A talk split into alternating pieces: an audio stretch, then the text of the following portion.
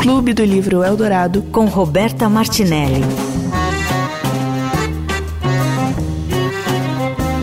Oi, oi, eu sou a Roberta Martinelli, esse é o nosso Clube do Livro. Hoje nós vamos ler juntos Eu Tituba, Bruxa Negra de Salem, é, da escritora caribenha Marise Condé, lançado pela editora Rosa dos Tempos, que é a história da Tituba, que é uma das primeiras mulheres que foram julgadas na época das bruxas de Salem, lá em Massachusetts. É uma história contada por uma mulher negra, né? Então, ali na orelha está escrito isso e eu acho que isso é muito forte, muito real, que é a história de Tituba, é a história das mulheres da diáspora e do povo negro. É... Na primeira parte, a gente vai receber aqui a Maria Carolina Casati. Maria Carolina é, é uma baita pesquisadora e uma baita leitora e eu recomendo que vocês sigam ela no Instagram, porque ela tem esse Encruzilhinhas e lá é, dá para acompanhar o trabalho dela muito bem. E na segunda parte a gente vai ter a Paula Carvalho, a Paula que é doutora em História, é, trabalha na 451 e enfim. Uma baita leitura, gente. Preparem-se, depois me contem. A morte é um pórtico por onde nós passamos a alegria. A vida é um lago que afoga, tudo em dor. John Harrington, poeta puritano do século XVI. Clube do Livro Eldorado. Parte 1. Quem pesquisa? Bom, vamos lá, mais um Clube do Livro. Hoje com a Maria Carolina Casati, do Encruzilhinhas. E eu queria, primeiro de tudo, que você me explicasse o Encruzilhinhas. Porque, olha isso, quando você entra no, no seu Instagram, tá escrito que você é uma leitora. Mas você é muito mais que uma leitora, né? Você é leitora, escritora, mil outras coisas. E aí eu fiquei pensando, por que será que ela se auto-intitula ali leitora? Primeiro, queria agradecer, gente, que honra estar aqui, é um prazer e uma honra. Pois é, quando Encruzilhinhas começou, de verdade, era essa função de leitora, de ler e aí pensar, conversar sobre esses livros. E de repente, também por conta do Encruzilhinhas, eu me descobri muito mais do que leitora, é, mediadora de leitura, escritora, crítica literária. Mas eu acho que a essência, primeiro, vem de tentar por todas essas plataformas, por todos esses jeitos, ler como que a gente se significa pela palavra. Então, acho que o leitor é o primeiro, né? Não lendo só livros, mas lendo essas narrativas múltiplas. Sim, e quando que você percebeu que você era uma leitora? Porque o jeito que você descreveu uma leitora é super profunda, né? E pode ter sido desde sempre ou pode ter sido recente, assim, quando que você realizou que você era, que você tinha essa função, né? Profundo assim não foi desde sempre. foi com encruzilhinhas. Mas desde pequena eu sempre tive tanto rodeada de livros, mas também rodeada de narrativas. Né? As pessoas na minha casa, meu pai, minha mãe, minhas avós, todo mundo falava muito, narrava demais contava histórias. Esse era o momento mais importante, assim, do que outros na dinâmica social da casa, né? Eu sempre conto que, por exemplo, meu pai estava com a minha mãe, eu acordava, eles estavam dançando na cozinha, e aí vamos conversar sobre isso ou sobre outras coisas depois, né? Os afazeres domésticos sempre ficavam depois da conversa. A conversa sempre foi importante. Então eu acho que desde sempre eu tive rodeada de narrativas e eu entendia que eu me interessava pelas histórias que as pessoas tinham para contar e pelas histórias que eu podia fazer. Então, quando eu entrei na faculdade de letras, é, eu fui fazer pesquisa com história oral. Eu descobri que dava para fazer pesquisa de história oral de vida que era basicamente ouvir as pessoas falarem é, sobre as suas vidas e como é que elas atribuem significados para isso. Então, acho que de pequena eu estava sempre rodeada nessas narrativas, mas aí com os, os outros caminhos eu fui vendo que isso podia ser não só trabalho, não só prazer, podia de fato definir muito de mim. Que legal. É isso, né? Acho que para ler a gente tem que ter uma boa escuta, né? Acho que sim. E é isso, eu quase, é, eu chego a escutar quase as pessoas quando eu tô lendo os livros, né? Se já eu tava falando isso, eu tava te escutando sussurrar aqui, porque para mim essa coisa de, de ler, né, o livro é realmente uma experiência, né? Algo muito importante que me constitui Então, acho que mexe com todos esses sentidos e com essas possibilidades de não só ler a palavra escrita, mas ler ela em todas as formas. Sim. Você, a gente estava falando antes de começar a gravar aqui, né? Se, eu perguntei para ela se ela lia um livro de cada vez ou se ela lia vários livros, né? E ela me respondeu que lia vários livros, que lia um livro por vez, e eu acho isso ótimo, porque eu tenho a aflição de quem lê muitos livros de uma vez só, não entendo como consegue. Também não. Porque é tipo mergulhar numa história, outra, outra, ficar em três mergulhos. Ixi, é tipo poliamor. Poliamor. pois é, eu. Acho que a gente é monogâmica. A gente estava falando de poliamor agora também, né? Eu mexendo que meu pai era quase pioneiros do poliamor. mas eu acho que com a literatura, com os livros, eu também não consigo. Eu preciso ser muito monogâmica, assim. Mas acho que talvez por isso, porque a experiência não é simplesmente sentar e ler. É, meu corpo todo tá lá. Eu vivo coisas, né? E não dá para viver coisas é, no, na, na, no mesmo dia, viver tantas coisas. Eu saio exausta, eu saio cansada da leitura. É isso. Então tem que. Eu realmente me entrego, né? Então é. É isso, também. Bom, hoje a gente vai falar de Eutituba, Bruxa Negra de Salem, da Marise Condé, que é uma escritora de Guadalupe. E, bom, quem escolheu esse livro mais do que eu foi a Maria Carolina. Posso chamar de Carol? Opa! Carol? De Carol. Ah, é, foi a Carol, porque a gente ia fazer uma outra coisa, aí acabou mudando, e aí eu falei, você tem alguma sugestão? E ela falou, ah, pode ser o Tituba. Aí esse livro estava super na minha fila, eu falei, nossa, perfeito, vamos nesse. Por que, que você escolheu esse livro? Eu tenho uma experiência é, muito intensa com a Tituba também, né? E com a Condé agora.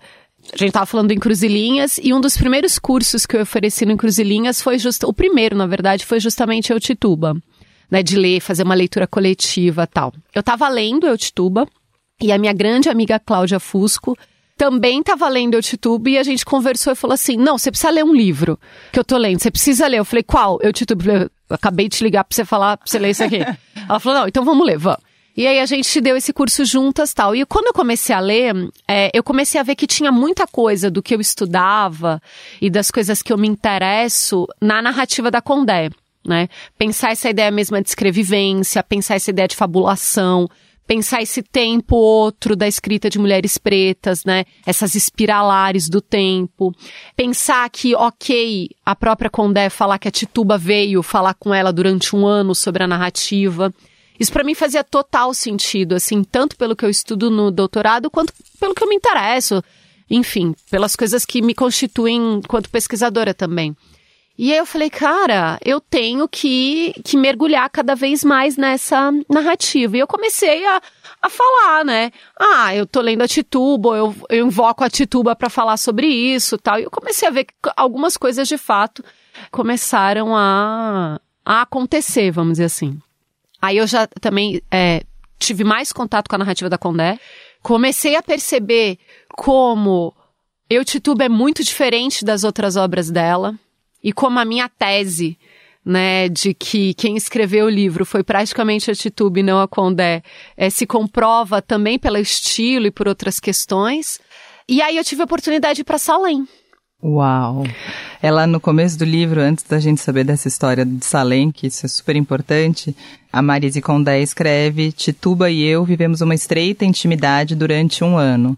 Foi no correr de nossas intermináveis conversas que ela me disse essa coisa que ainda não havia confiado a ninguém. Isso é lindíssimo.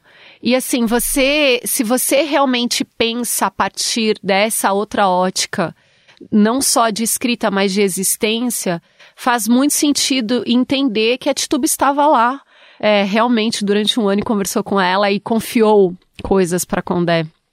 Né? As outras obras dela são anteriores a Tituba não. Você falou, são Ela tem obras anteriores a Tituba, né? A Tituba foi uma grande Virada. revolução na vida dela, exato, porque ela tava já já tinha escrito algumas coisas, já era professora na universidade. E aí ela pede, né? Ela conta isso que ela pede uma inspiração para alguma coisa e o livro da Tituba Diane Patrick, que também é uma autora negra, se joga na testa dela numa biblioteca que ela estava andando, praticamente que chama Tituba a Bruxa, de, a Bruxa de Salem, alguma coisa assim, que é um livro infantil sobre a Tituba. E aí ela olha para aquilo e fala assim, cara, como que eu não sei dessa história? né? Tô aqui nos Estados Unidos dando aula, essa coisa, né? Todo mundo sabe que realmente as bruxas de Salem existiram, enfim. Como que eu não sei dessa bruxa que é da minha, né? Da minha hum, região, tem tantas coisas parecidas comigo e a gente não sabe como é que essa mulher acaba. Eu ela ficou obcecada pela história, né? Tem as visitas da Tituba e fala, eu vou dar um final digno para ela, né? Que eu acho que é o que a gente estava falando no começo, que é pensar essa possibilidade de honrar essas existências que não tinham como se narrar a não ser pela literatura, a não ser pela contação, a não ser pela palavra corpo. E aí ela fabula, né? Ela escrevive uma, uma tituba e um final muito digno para essa mulher, né? Sim. E eu fiquei pensando isso, né? Que eu conhecia As Bruxas de Salem, a peça do Arthur Miller. Que é bem machista. É, e é um homem branco escrevendo sobre, né? E fiquei pensando nisso, né? Como é importante enfim, como a, a, a, guerra de narrativas, Isso. né, é uma coisa que muda o modo do mundo todo, né? Tipo, a gente saber da história de. Salem por uma visão de um homem machista e a gente saber da visão de Salem por, pela visão da Tituba, da Condé, né? A gente até entende que o, o Arthur... Eu também conheci as histórias por conta da peça que eu li quando eu estava na faculdade Sim. e por, por conta do filme. Sim, né? também. Eu também sabia... É, e tudo bem que também a gente precisa considerar que os, os, objetivos do Arthur Miller eram outros, né? Ele também estava pensando naquela coisa do macartismo e tal, né? Sim. Ele não estava só pensando na história dos Estados Unidos. Então, ok, mas de fato faz toda a diferença você ter nesse caso, e em tantos outros, uma mulher preta se narrando e narrando outra mulher a partir desse ponto de vista. Então, assim, a gente narrando as nossas histórias a partir dos nossos meios, das nossas linguagens, né? Isso faz toda a diferença. Porque, gente, tudo começa com a Tituba, né? Ela é a primeira a ser acusada de bruxaria. É... Não sabemos o que aconteceu com essa mulher depois. E, de fato, a, a coisa de Salem virou, né, o maior Halloween dos Estados Unidos. A Ana Rushke, né, é outra pesquisadora também sobre isso, fala, parece que é como se a gente estivesse sambando nos campos de concentração, né? Porque o que aconteceu não só em Salem, mas o que acontece mesmo com a coisa das caças bruxas e, e com as fogueiras, né, e tudo mais, é um negócio muito complicado para a história da humanidade. Né? Não, é pra, não seria pra gente comemorar. Sim. E aí as pessoas acabam indo para Salem para comemorar essa fé. Isso não é. A gente tinha que pensar disso de outra forma, de uma forma muito mais crítica. E eu acho que, que a Condé, de uma certa maneira, ela consegue trazer esse outro lado, consegue humanizar essa ex-escravizada, né, essa escravizada, e consegue trazer todas essas questões que são muito mais complexas do que Sabrina né? Aprendiz de feiticeira, por exemplo, e o que, que acontece em Salem. Não dizendo que eu não gosto de Sabrina, mas eu acho que a gente precisa entender que isso foi um, um evento seríssimo é, na história da humanidade. Historicamente, o que, que a gente sabe disso, né? Foi em 1692. 92 foi Salem, né? É. Que, na verdade, a gente já tinha a caça às bruxas na Europa, né? Salem foi atrasado em relação ao que aconteceu no mundo. E a gente fala também que Salem teve essa diferença, né? Como era um lugar muito frio, muito inóspito, não dava para queimar as pessoas, não podia dispor da lenha assim. Então as bruxas de Salem foram enforcadas. Né? Mas a gente sabe que não só Salem, mas o começo mesmo, toda essa coisa da bruxaria, toda essa coisa da caça às bruxas, é, a Silvia Federici, no Caliban e a Bruxa, vai mostrar pra gente como é que tem a ascensão do patriarcado do capitalismo em relação a isso. Então, acho que é importante a gente levar em consideração todas essas questões e ler, mais uma vez, né, textos que são produzidos por mulheres, porque a nossa existência mudou demais depois de tudo isso, né?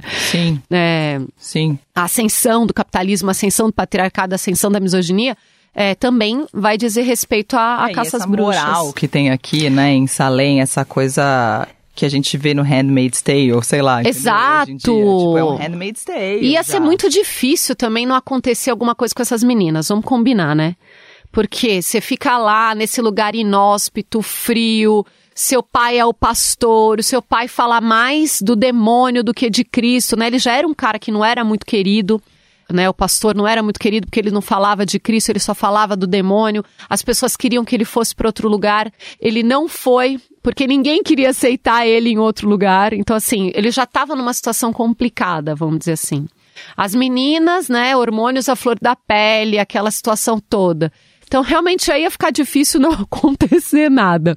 Mas o que aconteceu foi muito complicado, né? Cachorros, né, foram acusados de bruxaria em Salem. Dois cachorros, Dois cachorros, três cachorros foram é. acusados. Então, quer dizer, as pessoas surtaram num nível, né, que é impressionante. E hum, Tem um lance da mulher muito forte, né? Claramente, quando a gente As primeiras serem as mulheres, né? É, É. claro que seriam. E tem um, um- uma tituba que vai que vai vivendo, vai passando por tudo isso, né? E eu acho que várias vezes ela fala essa frase que é muito forte, que é brancos ou negros, a vida é boa demais para os homens. Exato. E essa coisa dessa mulher que, né, a gente não vai dar muitos spoilers, mas, enfim. essa, a história existe, a- existiu, gente, É. Salem. Já- o spoiler tá dado, infelizmente. Infelizmente, mas essa mulher que também vai vivendo a sua vida e vai vivendo a sua sexualidade, vai vivendo o seu corpo de uma forma muito livre, né? Muito autônoma. E isso era, imagina, a outra não tirava roupa nem para tomar banho. A comparação com as mulheres brancas, né, ali naquele, nessas conversas dela é muito forte. É muito pesado o sentido. que, que ela fazia, o que, que ela enxergava como corpo, como ela lidava com esse corpo que para ela também era um templo, né? Só que se era um templo, eu ia celebrar. Ao contrário de se é um templo, eu vou me fechar, tá tudo pecado para ela. Já que eu tenho tudo isso daqui que me foi dado, eu vou agradecer, eu vou celebrar, eu vou festejar. É, e esse festejo, essa celebração do corpo é uma coisa que acho que até hoje condenada. Né? Exato, e não pegava bem, né? Ainda mais para essa mulher, essa preta, né, escravizada que vai fazer isso. E acho que também é interessante a gente ver que a gente tem essas outras duas mulheres que a acompanham, né? Como a gente estava falando dessa coisa dela vir falar com a Condé, ou dela vir falar comigo, é, a mãe e a avó que também vinham falar com ela e falam. Então é interessante ver também como a gente acaba entendendo essas três possibilidades, né, da mulher, a, a criança, a mais adulta e a idosa, né, quase como essa tríade que forma também o que é ser uma mulher e como é que se enxerga essa mulher no mundo. Então a tituba com a avó e com a mãe tem toda essa né, conversa com a natureza, esse corpo que celebra e não sei o quê. E a mãe da- das meninas, né, a menina e as avós e as outras mulheres mais velhas na aldeia, né, porque a gente estava falando ainda da aldeia de Salim, não era nem da cidade, né, que são todas pra dentro, né? Sim, com mil questões, mil coisas, mil problemas de corpo, de tudo. É, é isso. E como é, Salem, você que foi pra lá? Como foi sua viagem? Você foi depois de Letituba? Fui, fui agora, ano passado. Ah, Pois é, uma loucura, assim. Eu fui apresentar meu trabalho em Harvard com umas amigas, e aí eu descobri que Salem era de trem de Boston, três, meia hora. De, tem trem de meia, meia hora e você chega em meia hora. Eu falei, cara, eu vou pra Salem, né? Eu tenho que ver isso daqui e tal. Salem, a aldeia de Salem, onde tudo aconteceu, não existe mais, né? Na verdade, virou uma outra cidade, mas não tem mais nada. Mas na cidade de Salem, que também já existia na época, que era o centro, né? Em comparação com a aldeia, é, eles meio que têm essa, quase como se fosse mesmo esse santuário, esse, essa, lá que tá tudo guardado, né? Os, os testemunhos, as imagens, eles têm todo o, o cemitério, tem toda uma coisa que você consegue fazer um turismo, vamos dizer assim, é, histórico sobre o lugar. E aí eu fui para Salem, né? Quase não consigo falar também quando chego lá, muita emoção, aquela coisa, oh meu Deus, estou onde a Tituba estava, tal. E, e eu fiz uma apresentação no Museu de Salem. Né? Tem esse, Salem, esse museu histórico de Salem que guarda todas as coisas. Eu entrei em contato com o pessoal do museu e fiz uma apresentação falando sobre Tituba, é, mais nessa perspectiva da escrevivência, citando Dona Conceição Evaristo e outras pessoas. Assim, isso foi, foi uma honra, assim, para mim. Então tem essa apresentação tá gravada, né? dá pra ver. Dá internet? ver no site do museu. E eu tenho contato agora com o pessoal do museu, né? Tipo, gente, vamos falar sobre essas questões, tal. Muito, muito. Isso foi muito importante, assim, pra mim. Uau, e foi tudo nessa viagem? Tudo Aí você nessa viagem. contato e já falou. Já, porque é um negócio aqui é assim, né? E a história lá é contada de. É contada de uma forma que eu me surpreendi. Eu achei mesmo que seria não desse jeito, né? Que a Tituba talvez fosse culpada Sim. ou que fosse enviesada a narrativa. É, mas a narrativa é contada de uma forma muito interessante. É, claro, eles não pensavam em falar sobre escrevivência, sobre fabulação crítica, porque é isso que a gente está trabalhando aqui. Mas nota-se isso, que ela foi. É, por que será que foi ela a primeira? Qual que era a relação que ela tinha com as mulheres para ela ser a primeira? As outras mulheres, de fato, que foram acusadas também né? A mais velha, que incomodava a aldeia, a outra que as pessoas queriam a terra dela. Quer dizer, como que isso também era, foi algo muito político e não necessariamente só bruxaria. Então eu fiquei bem feliz com, com o jeito que a história é contada. E eles estão fazendo, né, tentando mudar um pouco, aprimorar a, essa fala sobre a Tituba. Então isso foi bem legal. Você falou sobre escrevivência bastante, né? E, e falou, lá eles ainda, claro, que não falam por esse lado. E eu acho que deve ter muita gente que está ouvindo a gente que talvez não saiba o que é a escrevivência. E claro que num programa tão curto como esse você não vai explicar, mas só uma palhinha.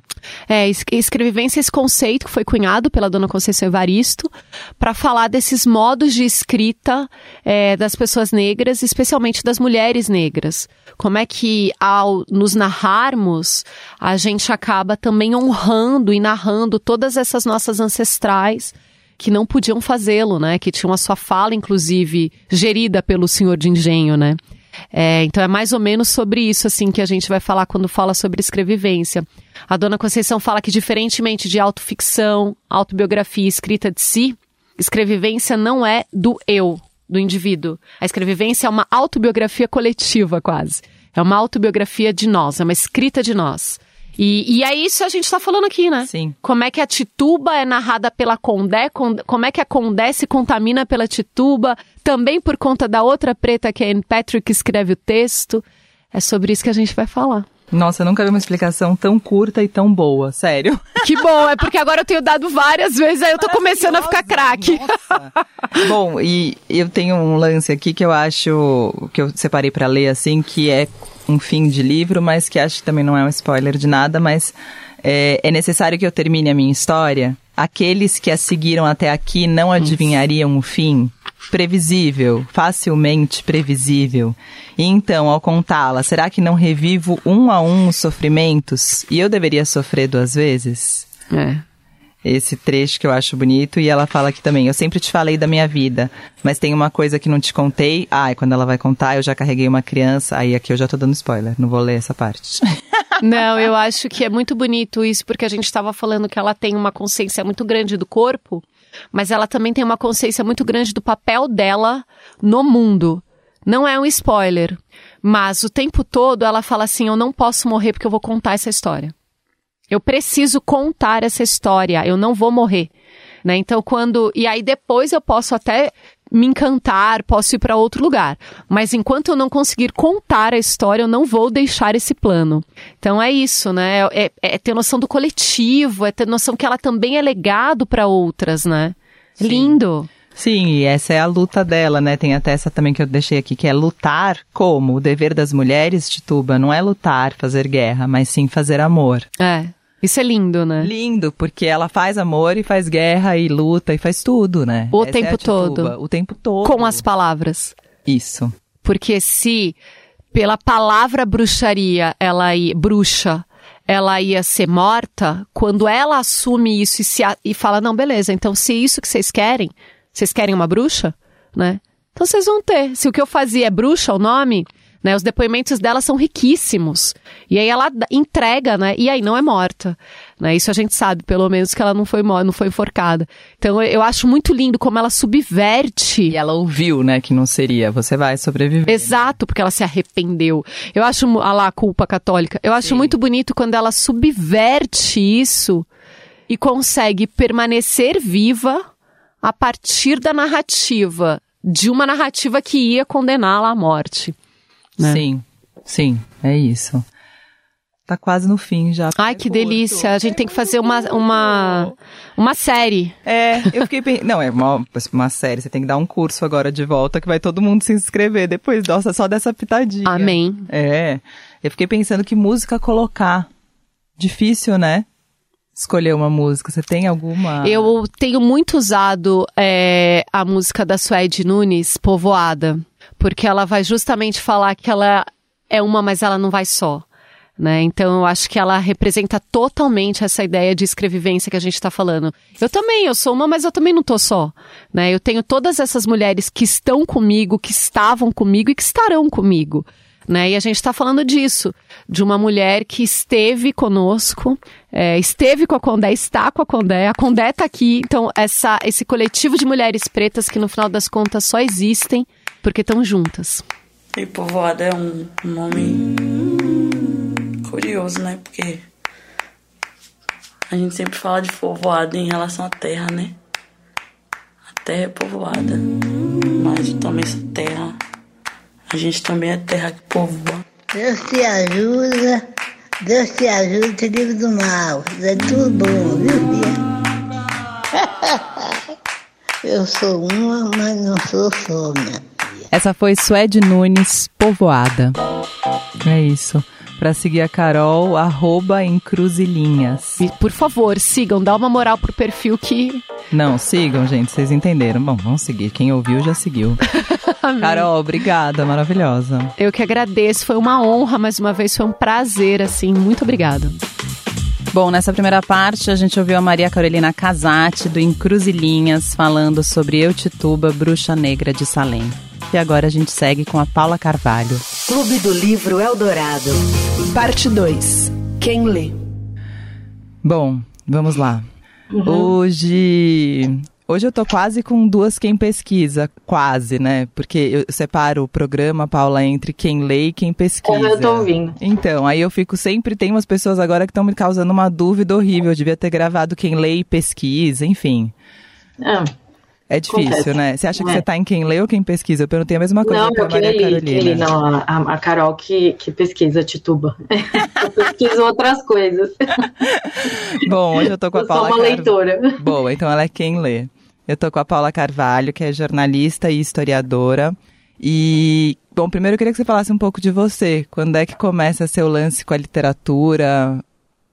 É, né, obrigada, Roberta, pelo convite. Né? Primeiro, é, eu, eu fiz jornalismo primeiro, depois eu fui para história, aí eu ia seguir carreira acadêmica e enfim, no doutorado eu fiquei sem bolsa, e aí o Paulo Werneck, com quem eu já tinha trabalhado na, na, na Ilustríssima em 2011, muito tempo atrás, me chamou para uma vaga que teve na 451, na né, revista literária, e eu tô lá desde 2019, então já faz mais de quatro anos, e eu já passei por várias áreas ali, né? Eu fui editora na revista por três anos e meio, é, continuo no podcast, é, fazia as newsletters também, é, agora eu continuo no podcast, agora eu tô na editora da, da revista, o selo editorial da revista, que é a Tinta da China Brasil. Então já passei aí por várias várias partes aí da, da revista e da 451, né, da associação, e também participo da Feira do Livro, né, aí começaram a me chamar para fazer mediação, eu comecei a entrevistar bastante escritores, escrevo resenhas, então começou na revista mesmo. E antes disso, você, você falou ali que você trabalhava na Ilustríssima às vezes, mas você não fazia literatura? Eu era redatora, né? Então a gente, eu trabalhava fazendo notinha, entrevistava pessoas da cultura, assim, personalidades da cultura, porque eu sempre fui mais do jornalismo cultural. É, mas era mais ênfase em cinema, literatura também, mas foi, me, entre aspas, me especializar nos últimos quatro anos e, e enfim, eu, eu, também pesquiso a área de literatura, né, um pouco mais literatura de viagem, né, com viés histórico, mas é é livro também, né? Então. E eu leio muito rápido também, né? Então acho que tem essa vantagem. O que é ler muito rápido? Você lê em. É, eu leio, às vezes, eu leio livros de 200 páginas em um dia, dependendo. Entendi. Você lê muito rápido. É. Você tem filhos? Não, por isso. Olá, gente. Entrei com. Joguei o meu ar. É por isso. eu sempre falo as pessoas, quando eu, no meu Instagram eu coloco sempre o que eu li no mês. Aí muita gente fala, nossa, eu não acredito como você consegue ler tanto. Eu falo, ah, gente, é que eu não tenho filho, por isso. Ô, Paula, eu, eu que sou competitiva, você falou isso, eu já quantas, não sei o que, eu já, já lancei essa. não, ó, mas eu vou falar. É... Eu acho que mesmo tendo filhos, eu leio rápido. Tenho uma filha, É. né? Mas eu leio rápido pra quem tem filho, porque, gente, socorro. Quando é que você leu Tituba? A gente, eu, eu li Tituba esse ano, eu já tinha comprado o livro antes, é, durante a pandemia, eu, tinha, eu queria ter lido ele durante a pandemia, mas acabei não conseguindo. E aí eu e a Ana Rush, que é uma escritora também, a gente tem um clube de leitura que a gente começou esse ano, chama Leituras Extraordinárias, que são de livros estranhos. E a gente faz na Livraria da Tarde. E aí, um dos, dos livros do, do clube foi o Eu Tituba, A Bruxa Negra de Salem, da Marise Condé. E que a gente teve a participação da Maria Carolina Casati também, né? Que teve aqui já no primeiro É. bloco. E por que que é um livro estranho? Porque o tema é, tem, tem uma. O, o- a, a forma dele não é estranha, né? Porque ele é um romance histórico, né? E tudo isso. Mas o tema dele é, é muito. Tem um- uma estranheza no sentido de ir mais para esse sobrenatural, mas que não é visto de modo sobrenatural, né? Porque é uma pessoa é, escravizada, né? De origem africana contando a sua história de vida, só que o que é estranho mesmo é, é a própria história do, das bruxas de Salem, que é um fato histórico mesmo, né? Tem uma documentação é, até do- do- dos tribunais, né? Dos inquéritos policiais ali, inquisitoriais, é, e é uma história, é muito estranho o que aconteceu lá em Salem. E a Tituba é essa personagem que está muito num papel bastante secundário dentro dessa, dessa história mesmo, desse fato histórico, que a, a Marise Condé traz pro, pro centro, né? E conta essa história. Não, ela tenta criar essa história, né, para essa personagem que só temos um nome, né, e, e duas linhas, né, falando que era uma escravizada, que, que tinha ideia de que, que, que, que tinha relações com voodoo, né, coisas assim. E aí temos um pouco das falas dela, né, na documentação de Salem mesmo, mas de resto, e, e tem também a, a versão, entre aspas, mais popular, que foi a peça do, Do Arthur Miller. exatamente, que a Tituba também aí, enfim, o foco não é a Tituba, né, o foco é outra, são outras questões ali, Tra- mas é uma personagem que mesmo na documentação é muito interessante, assim, porque é a única escravizada, né, até conversei com a Carol sobre a origem dela, porque tem, tem fontes que falavam que ela era indígena, na verdade, não, ela tinha origem indígena, né? Tanto que ela é casada com o John Indian, né? Que o João índio, né? Indígena, enfim. E, mas aí, conversando com a Carol, ela falou que não, realmente, agora parece que as fontes históricas mostram que ela realmente deve ter vindo de Barbados, né? Então, toda essa história toda é estranhíssima. E depois, né, na documentação, ela some. Meio continua presa ainda, mas depois ninguém mais sabe do paradeiro dela, nem, nem nada do gênero, né? Então, Sim. E a Marise. Condé coloca ali no começo, né, que Tituba e eu vivemos uma estreita intimidade, que quem contou essa história pra ela foi a Tituba, por isso que ela... E aí ela escreveu esse livro a partir dessa escuta. é, exatamente. Acho que a Carol já deve ter falado disso Falou. melhor, porque ela fala lindamente. É, mas é, é uma é, é algo que a gente vê bastante entre as escritoras de origem negra, assim, né? Que, que, que são é, que são negras, é, recuperar esse, essas personagens e fazer o que a, a Saidia Hartman, que é uma historiadora negra america- é, estadunidense, fala que é a fabulação histórica que é que ela já fez isso em Perder a Mãe, porque como é que você vai contar a história de alguém que não tem, né, de, de pessoas que não estão ali na documentação, que são invisíveis, né, para esses registros mais oficiais, aí você não vai conseguir contar a história dessas pessoas.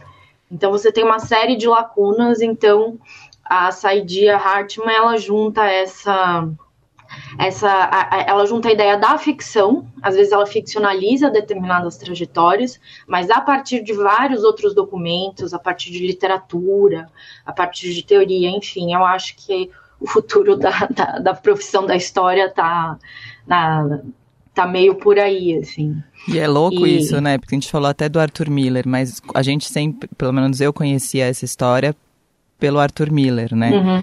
E como a história muda quando a gente muda gênero, né? Quem tá contando agora é uma mulher negra, não é um homem branco. Então muda tudo, né? Não à toa, eu acho que vivemos em 2023 essa disputa de narrativas e como isso é importante na, na formação de todos nós, né? É, exatamente. Eu, eu acho. É, e isso, é, é, essa, é, a busca por esse tipo de literatura ou de outros pontos de vista, de ver a história, é algo que é, eu estava procurando já na faculdade de história, quando ainda não estava meio na moda, ainda essa ai, teorias decoloniais, movimentos decoloniais. Eu tinha muita dificuldade de achar, de achar na faculdade textos traduzidos, por exemplo. Agora, de uns três, quatro anos para cá, a gente vê que o mercado começou a olhar mais para esse tipo de, de, literatura, né? Não só teórica, mas também é, literária, né? E, e, ainda bem, porque é, eu, pelo menos, estou cansada de ouvir as mesmas histórias dos mesmos pontos de vista. Sim, super. É, tem um trecho aqui no Tituba que eu, que eu tinha grifado que é isso, né? O que me deixava mais estupefata e revoltada não era tanto as palavras que diziam, mas a maneira como diziam. Parecia que eu não estava lá, em pé, na entrada da sala. Falavam de mim e ao mesmo tempo me ignoravam. Elas me riscaram do mapa dos humanos. Eu era ausência, um invisível. Mais invisível que os invisíveis, pois eles ao menos detinham um poder que todos temiam. Exatamente. É, e o que eu acho também muito bonito nesse livro é ela, ela a Marise Kondo ela faz várias referências, assim, sem falar que ela está fazendo referência, né? Esse trecho, por exemplo, me lembra muito o Amada, da Toni Morrison, não sei se você leu. Eu não consegui ler inteiro, porque eu não tive estômago. Eu lembro exatamente a cena em que eu parei, que a cena... Eu não lembro o nome do personagem, mas era, acho que era o, o amante dela, depois, o, da, da personagem principal, a Seth, que é um homem que está é escravizado, né? E aí prendem ele, ele fica imobilizado, ele não consegue se mexer, ele tá com uma espécie de focinheira. E aí ele vê um galo andando, assim, e o galo tá livre, né? Aí ele olha, quando ele, ele, ele sente a crueldade do fato dele, dele perceber que o galo é mais livre que, que ele, assim. Aí eu sei que eu parei nessa parte, assim, porque eu fiquei muito dilacerada na, na, narrativa. E tem partes do Tituba que me lembram muito a Toni. Morrison, assim. Sim. É, tem outros momentos que ela, ela cita um, claramente o Franz Fanon, né, com Pele Negra, Pele Negra, Máscaras Brancas, é até uma, uma fala que tem, esse, tem o título mesmo. E ela também traz a, a Hester Prim, que é uma é a, a protagonista do, da Letra Escarlate, que é um livro do Nigel Hawthorne, que a, Hester está presa com ela na, na cela, assim, em algum momento. Sim. Porque também é uma história que se passa, claro, é ficção, né? Mas ela se passa em Salem, mais ou menos nessa mesma época. E aí ela também dá uma outra história para essa personagem, ela dá um outro destino pra Hester e pra bebê, né? Que, que ela tá grávida. Ela tá né? super grávida e ela encontra com ela quando tá presa é. e a relação entre elas é muito bonita. É, e aí também fica aquela coisa meio sutil, né? Se elas tiveram uma relação ou não, né? Teve, né? Mas assim, não, não é nada explícito, né? Que nem a relação que ela tem com os outros personagens homens, né? Sim. E tem esse lance de maternidade dessa maternidade nesses casos, tanto da Hester quanto dela, quanto de outras pessoas, mas que ela fala, né, para uma escravizada, a maternidade não é uma alegria. Ela vem para expelirmos em um mundo de servidão e abjeção um pequeno inocente cujo destino será possível e será impossível de mudar. Durante toda a minha infância, eu vi pessoas escravizadas assassinarem seu recém-nascido, plantando um longo espinho no ovo ainda gelatinoso de sua cabeça, cortando com uma lâmina envenenada seu cordão umbilical ou ainda abandonando-o à noite em algum lugar percorrido por espíritos zangados. É.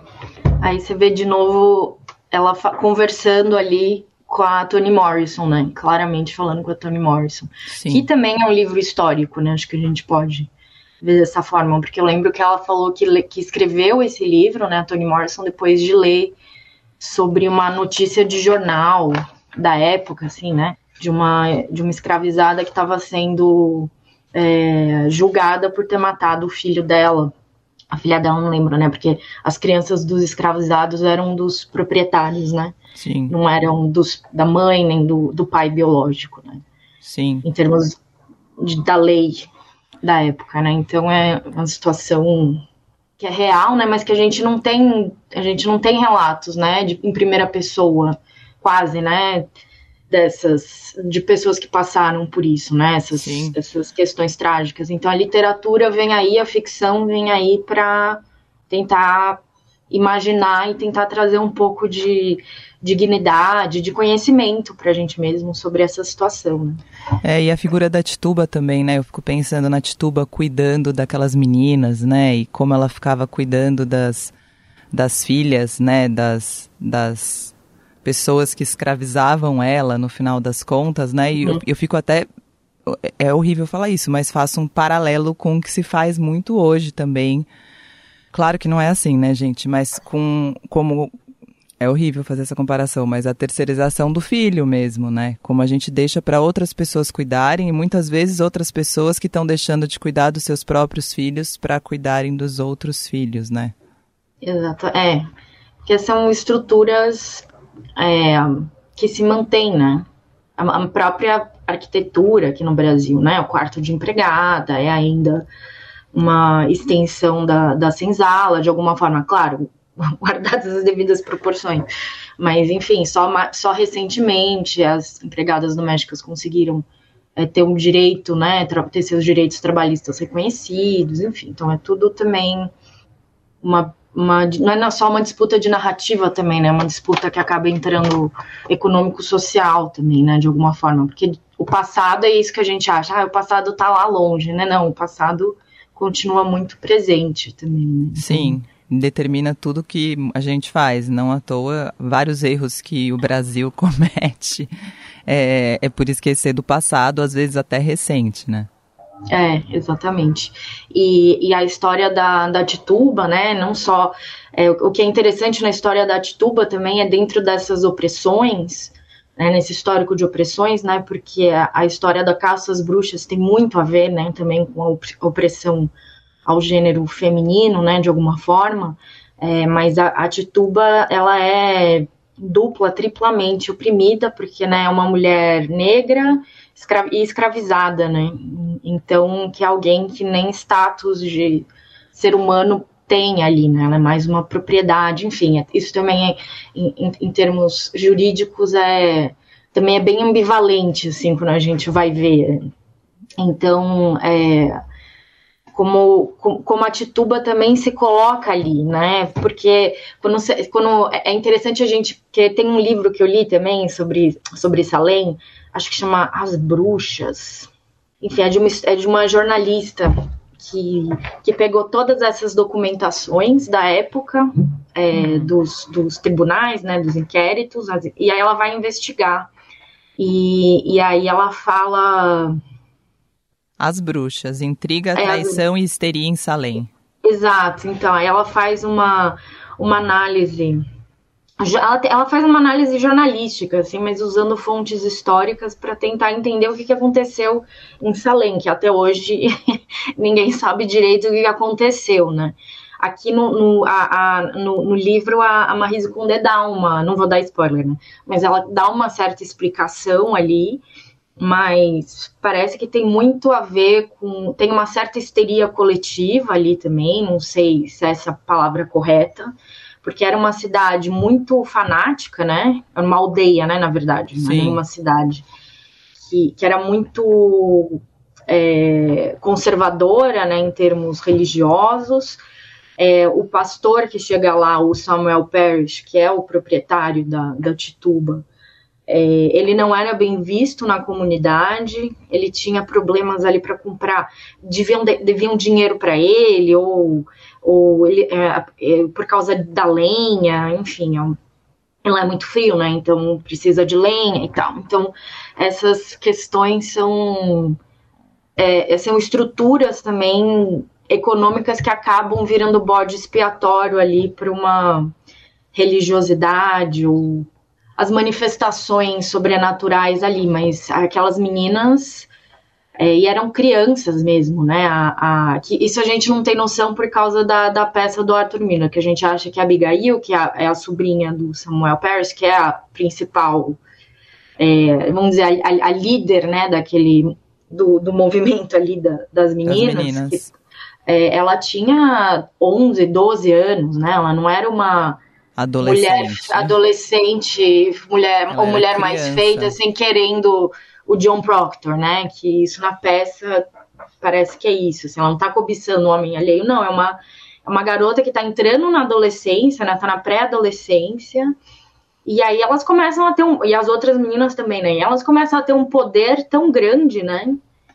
Que, que começam a ouvi-las, né? E aí elas entram naqueles transes, assim, as descrições do que acontece nos tribunais é muito é muito estranho, assim. São, que é, coisa, é bem... né? Isso que você falou é muito real, né? Porque quando a gente fica conversando sobre isso, acho que né, a gente na hora fica, nossa, muito Handmaid's Tale, né? É muito aquela uhum. série, né? E é muito porque tem esse conservadorismo, né, religioso e tem esse lance da bruxaria, que é, que é, que é bem isso que você falou, eu acho. Acho que a bruxaria deve ter sido usada por muito tempo, acho que historicamente você dava, pode até me explicar melhor, mas para colocar a mulher nesse lugar de, de louca, de, de feiticeira, de num, num lugar, enfim.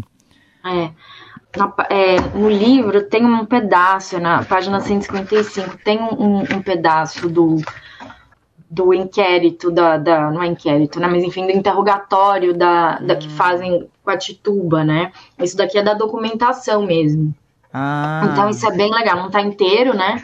Mas você vê ela falando, e o marido dela também, John Indian, acaba também entrando no meio dessa dança também, falando que estava sendo é, é, visitado pelo diabo, e, e, então, e aí um monte de gente começa assim, ninguém, ninguém vai sair, ninguém sai impune, porque ou você está sendo tentado pelo diabo, ou você é o, o, o que vai, parece um alienista, né, um Sim, pouco. Do, ou você do, é o diabo. De, é, ou você é o diabo, então, então, ou você é o louco, e aí todo mundo vai ser o louco da cidade, né, ninguém se salva.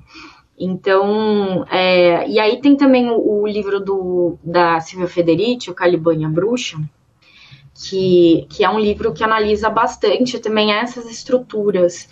É, assim, é, é, ela é uma filósofa, né? Tem algumas questões de anacronismo e tem alguns equívocos históricos, mas no geral acho um livro para mim foi muito importante, me abriu muitos olhos para muitas coisas. Mas eu acho que é um livro que, que explica muito como a bruxaria é, tá, foi realmente usada para perseguir mulheres, assim, né? Não só mulheres, né? Mas é, homens também em situação mais vulnerável, né? Pessoas mais vulneráveis, assim, principalmente por, por, porque os outros cobiçavam a terra dos outros, do, daquelas pessoas, Sim. né? E o, o, próprio Estado também, né? Porque no final, isso que é interessante, a gente fica falando, ah, foi na Idade Média que teve o caça às bruxas. Isso aqui, não, é final da Idade Média, e começo da Idade Moderna. E depois os tribunais não vão ser mais religiosos, né? Não, vão, não vai ser mais a Inquisição ou, ou as. Né? Nesse caso, por exemplo, não é nem Inquisição, né? Inquisi do, do, do, de Salem, né? Inquisição é, é católico, né? Eles é que são protestantes. Mas vai ser o próprio Estado é, que vai assumir esses tribunais. Porque a, a bruxaria ainda era visto é, os milagres, enfim, eram coisas que realmente existiam, que aconteciam, não é uma coisa que tá. Não, é, não tá na ideia de superstição, assim. Né? Sim. Não, são fatos. Eram considerados fatos, né? Então, isso, isso pra gente hoje parece muito estranho, mas, mas é, é, era, um, era tudo real, assim. Eu acho que o, o livro traz isso também, né, da Sim. É muito traz real. esse, essa contextualização, né? Porque em nenhum momento está se questionando o que a Tituba está passando, mas se dá uma explicação mais racional, entre aspas, por que aconteceu em Salem. Né? Então também não vou dar muito spoiler, mas, mas é isso, sim. Uau, sim. Paula, acho que foi. Eu vou, vou encerrar com a música da Ava Rocha, com Joana Dark, que acho Ah, que tem olha. a ver. Nossa, também super recomendo. Tem a documentação também no, do inquérito da Joana Dark, que tem num, no, num filme do Dreyer. É, é um filme mudo até, mas é muito bom. Assim, é o, é o documento. É, é, é, é o, o, o inquérito dela e ela é muito boa, assim, ela realmente, é, assim, ela realmente, enfim, eu Ah. acredito muito na Joana Dark também, só quero dizer isso. Ó Jainha, ó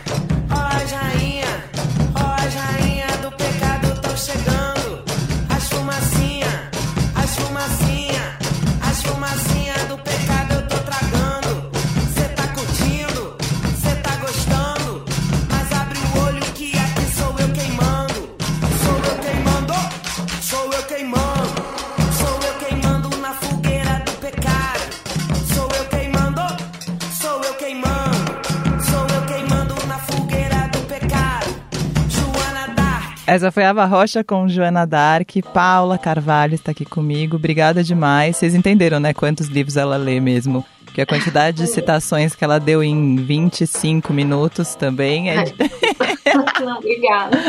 maravilhosa. Obrigada, Paula. Obrigada, Volte sempre. Obrigada. Ufa, quanto tempo de programa era preciso para falar sobre esse livro, hein? É... Hoje a gente leu Eu, Tituba, Bruxa Negra de Salem. Quem quiser trocar, quem quiser conversar, quem quiser me propor coisas, só buscar nas redes sociais, arroba Roberta Martinelli ou arroba Rádio Eldorado. E... e é isso, hoje lemos Eu, Tituba, Bruxa Negra de Salem com Maria Carolina Casati e Paula Carvalho. Um beijo e até o próximo clube. Você ouviu Clube do Livro Eldorado Com Roberta Martinelli.